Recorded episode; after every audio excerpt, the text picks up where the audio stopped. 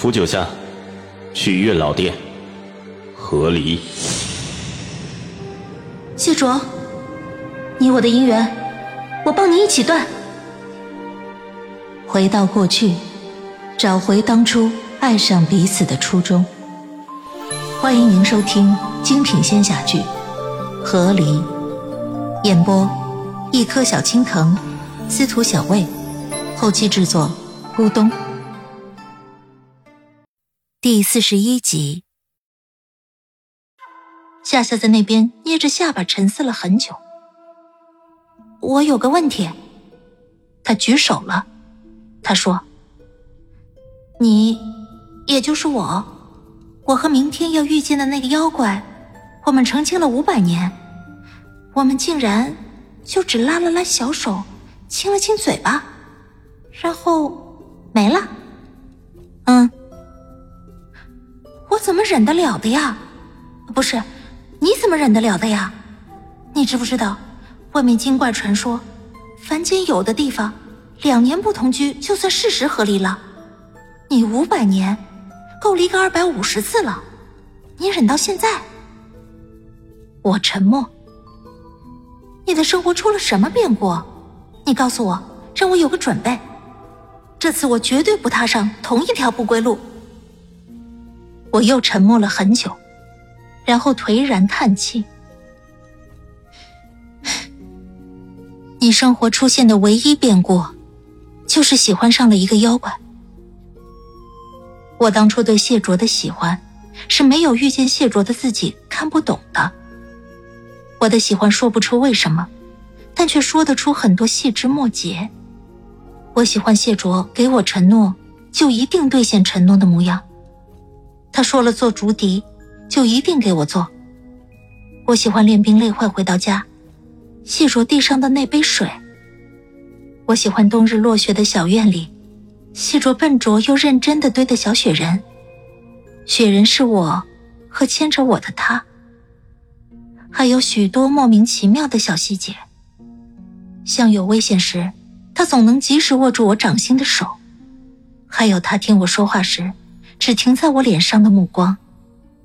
还有我偶尔捕捉到的，他在看我笑时，嘴角情不自禁上扬的弧度。我喜欢的是那个谢玄清，沉静、温柔又充满力量。可这些细节，终究磨灭在了五百年的隐瞒和不解里。直到现在，我疲惫的已经对他的事再无探究的欲望。说与不说，瞒与不瞒。都没区别了。我还有个问题。夏夏尽职尽责的打断我飘远的思绪。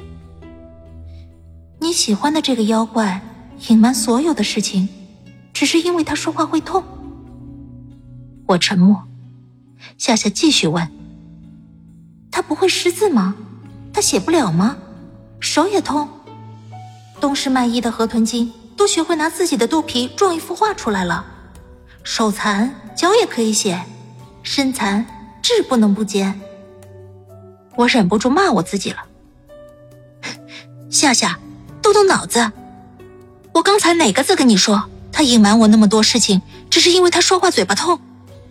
他能给我念书念到我睡着，他要真想给我解释一件事，我怕是堵住耳朵，他也有办法撬开说给我听。他瞒我的事，任何事。只是因为他不想告诉我而已。那他为什么不想告诉你啊？他瞒我雪狼族的身份，或许只是怕我知道后离开他吧。但其他的，什么不能吃辣、不能喝酒、不能这不能那，还有出门不回来、回来满身血，等等等等的事情，这些事，我要是知道他为什么瞒，我就大概能知道他瞒的是什么了。我要是知道是什么。我还能走到今天这步？夏夏想了想，觉得也对，但他还有问题。嗯，那个谢卓说，他见你剪红线的时候，他感觉比说话痛一万倍，所以他想杀你。嗯，他说他痛，所以他认为杀了我，他或许就不痛了。夏夏骂人了，这，他是不是有病？你还没听明白吗？他就是有病。他有病，你为什么还要与他重蹈覆辙？我叹了口气，扶住额头。因为，让谢玄清给你喂血，才是保住你我性命的唯一办法。夏夏坚定的摇头。嗯，要保住你我性命，这并不是唯一的办法。我挑眉，看着五百年前的我自己。我不信，我多吃了五百年的饭，他还能比我聪明？他开口了：“杀了谢卓，一劳永逸。”是的，谢卓不能杀我，但没说我不能杀他呀。夏夏或许没有我聪明，可在针对谢卓这件事情上，他是真的比我狠得下手。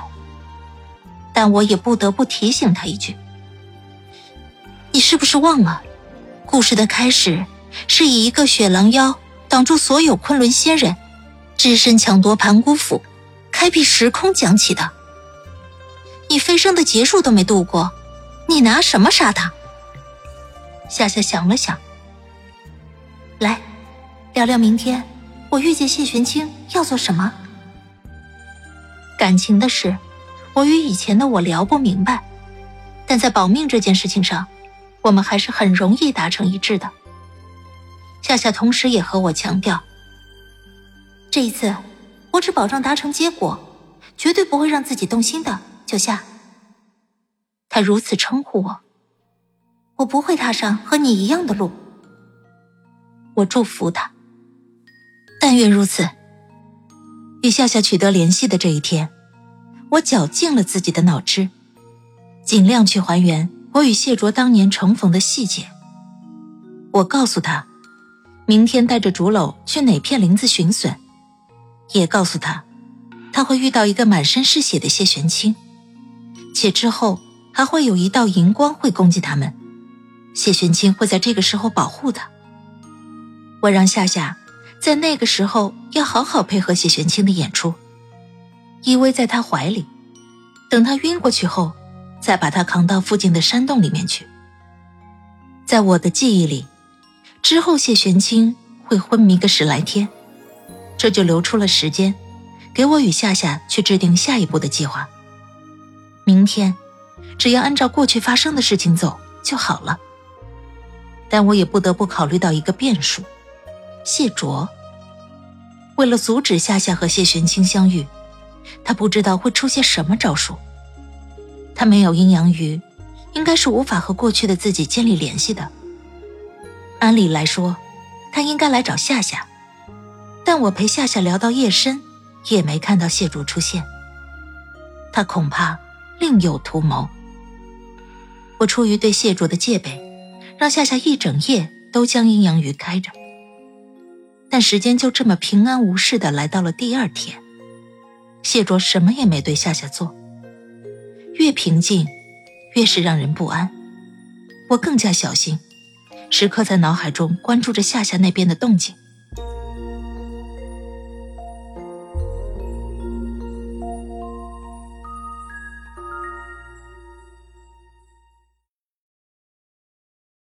亲爱的听众朋友，本集已播讲完毕，感谢您的收听，欢迎订阅。我们精彩继续。